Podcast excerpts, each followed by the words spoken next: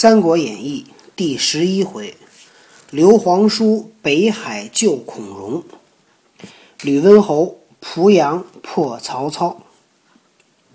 却说献计之人，乃东海渠县人，姓糜，名竹，字子仲。此人家世富豪，常往洛阳买卖，乘车而回，路遇一美妇人，来求同载。主乃下车步行，让车与妇人坐。说这个献计策这人是谁见？昨天是不是有一个人给陶谦献计，说让曹操死无葬身之地？记得吗？这人谁呀？是东海渠县人，叫糜竺糜子仲。这人呢，他们家特别有钱，然后呢，曾经呢，他去那个洛阳做生意，坐一个车回来。道上呢，碰见了一个很漂亮的女生，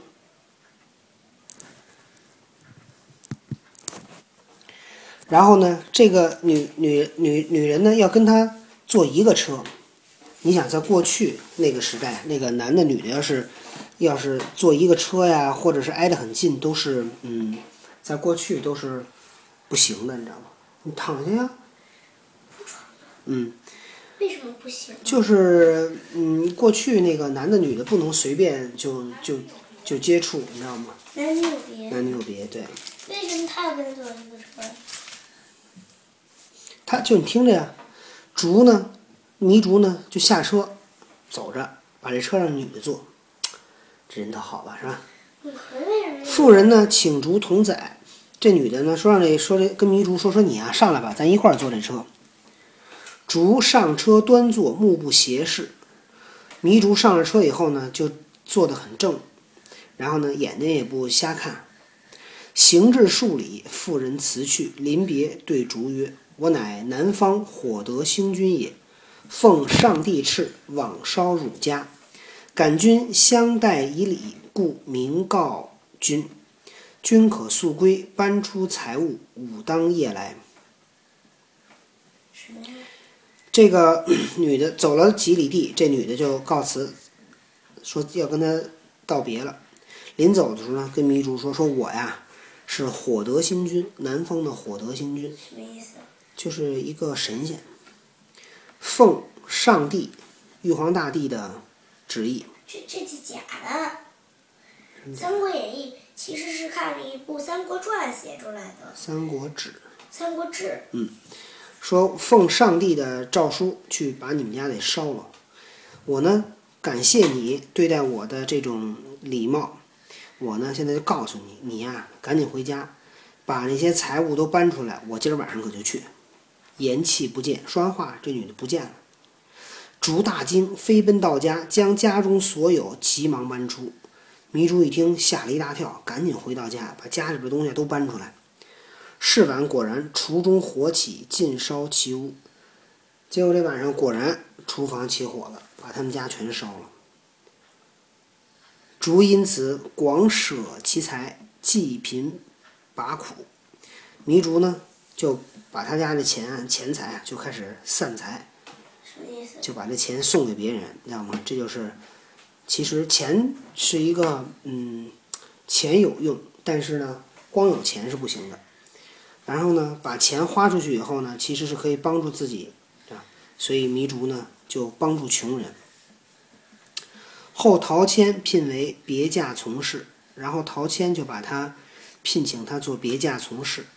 别驾从事是一官儿，是一个刺史，相当于刺史这个级别。因为他呢是要给他配一个另外的车，所以叫别驾。为什么？这就是过去的礼制。你快躺下吧。当日献计曰：“某愿亲往北海郡，求孔融起兵救援。”说我呀，亲自到北海求孔融，更得一人往青州田凯处求救，再找一个人去青州向田凯求救。如果若二处军马齐来，操必退兵矣。这两处的军马要来了，曹操肯定得退兵。谦从之，遂写书二封，问帐下谁人敢去青州求救。陶谦同意了，于是呢，写了两封信，问帐下谁可以去青州求救呢？一人应声愿往，众视之，乃广陵人，姓陈，名登，字元龙。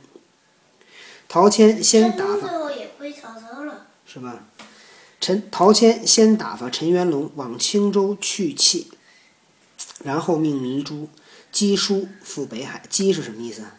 嗯，带着，自己率众守城以备攻击。然后这个陶谦把这两个人派出去以后，自己准备在这守城。却说北海孔融，字文举，鲁国曲阜人也。孔子二十世孙，泰山都尉孔宙之子。孔融是什么呀？是孔子的二十世孙二十代玄孙，啊。二十代玄孙。对，自小聪明，年十岁时，往谒河南尹李英。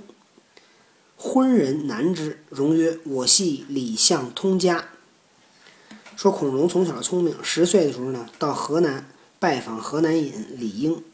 昏人就是看门的人，看门的人呢刁难他。孔融说：“说我跟啊，这个李英呢是通家，通家之好，说我们这祖上就很好。”乃入见，应问曰：“汝祖与吾祖何亲？你的祖上跟我的祖上有什么亲近吗？”荣曰：“昔孔子曾问礼于老子，荣与君岂非累世通家？”说过去呀、孔子曾经向老子请教过礼礼节，那孔融跟您不是通家之好吗？为什么这么说呢？孔融是谁的后代呀、那个孔子、对，李英呢？老子，对，李英，老子姓什么呀？嗯，老子姓李，叫李丹。英大奇之，哎呦，这个李英非常的惊讶，哇，他能想到这儿。少卿太中大夫陈伟志。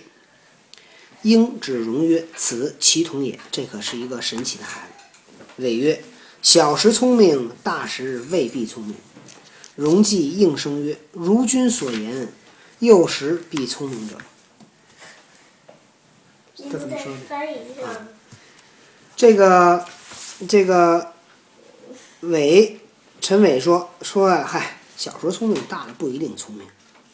孔融一听说啊，说要依依着您这话，你小时候肯定聪明。说明他笨。伟等皆笑曰：“此子长成，必当代之伟器也。”这个人长大了可了不得，自此得名，从此就有了名气了。后为中郎将，累迁北海太守，极好宾客，常曰：“座上客常满，尊中酒不空，吾之愿也。”在北海六年，甚得民心。说这个孔融呢，非常喜欢交朋友。经常说说我这座儿，说我们家啊，最好是老有客人。我这酒杯里的酒啊，老也别空着，这就是我的想法。在北海六年，这老百姓呢都非常的喜欢他。当日正与客坐，人报徐州糜竺至，荣请入见，问其来意。逐出陶谦书，言曹操功为甚急，望明公垂救。糜竺拿出陶谦的信，说：“曹操啊，围围城围得很紧，说您赶紧救救吧。”荣曰：“吾与陶公祖交厚，子仲又亲到此，如何不去？只是曹孟德与我无仇，当先遣人送书解和，如其不从，然后起兵。”爸我跟是在刀呢。不知道，我跟陶公祖啊，我们是好朋友，而且子仲呢，你又亲自来，这我怎么能不去呢？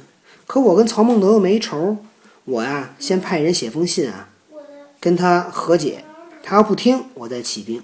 你看那会儿，连孔融都可以跟曹操叫板，说明大家的这个力量差不多大。当时，竹曰：“曹操倚仗兵威，绝不肯和。”说曹操啊，肯定不会和的。荣教一面点兵，一面差人送书。正商议间，忽报黄巾贼党管亥，管亥部领群寇数万杀奔前来。正商量着呢，忽然听说，哟，黄巾军的一个黄金的一个贼贼党，叫管亥，带着几万人来了。孔融大惊，启点本部人马出城与贼迎战。孔融吓一大跳，赶紧点上，把自己的人准备好，出城跟管管亥打。管亥出马曰：“吾知北海两广，可借一万担，即便退兵；不然，打破城池，老幼不留。我知道北海啊，你们有粮食，借给我一万担，我就走；不然，我把你城给你打破了，把人全杀光。”孔融叱曰：“吾乃大汉之臣，守大汉之力，岂有粮米与贼也？我是大汉朝的臣子，我守的是大汉的江山，我怎么能给贼粮食呢？”管亥大怒，拍马舞刀，直取孔融。融将宗保挺枪出马，战不数合，被杨宗保，没说姓什么，就姓宗吧。战不数合，被管亥一刀砍宗保于马下。孔融兵大乱，奔入城中。管亥分兵四面围城，孔融心中郁闷，糜竺怀愁，更不可言。这个一仗，孔融就败了。管亥把孔融的城就围起来了，孔融心里边就闷呐。然后糜竺呢，也是很着急。你说孔融去跟曹操打能赢吗？不能。连一个黄金的贼寇都打不过，怎么可能能赢曹操呢？对吧？那么谁帮孔融解了这个围呢？刘备，不对，咱们你就说嘛，说嘛。太史慈，记得吧？明天讲啊，明天我给你讲太史慈是怎么救的孔融啊。今天就讲到这儿，拜拜。再见。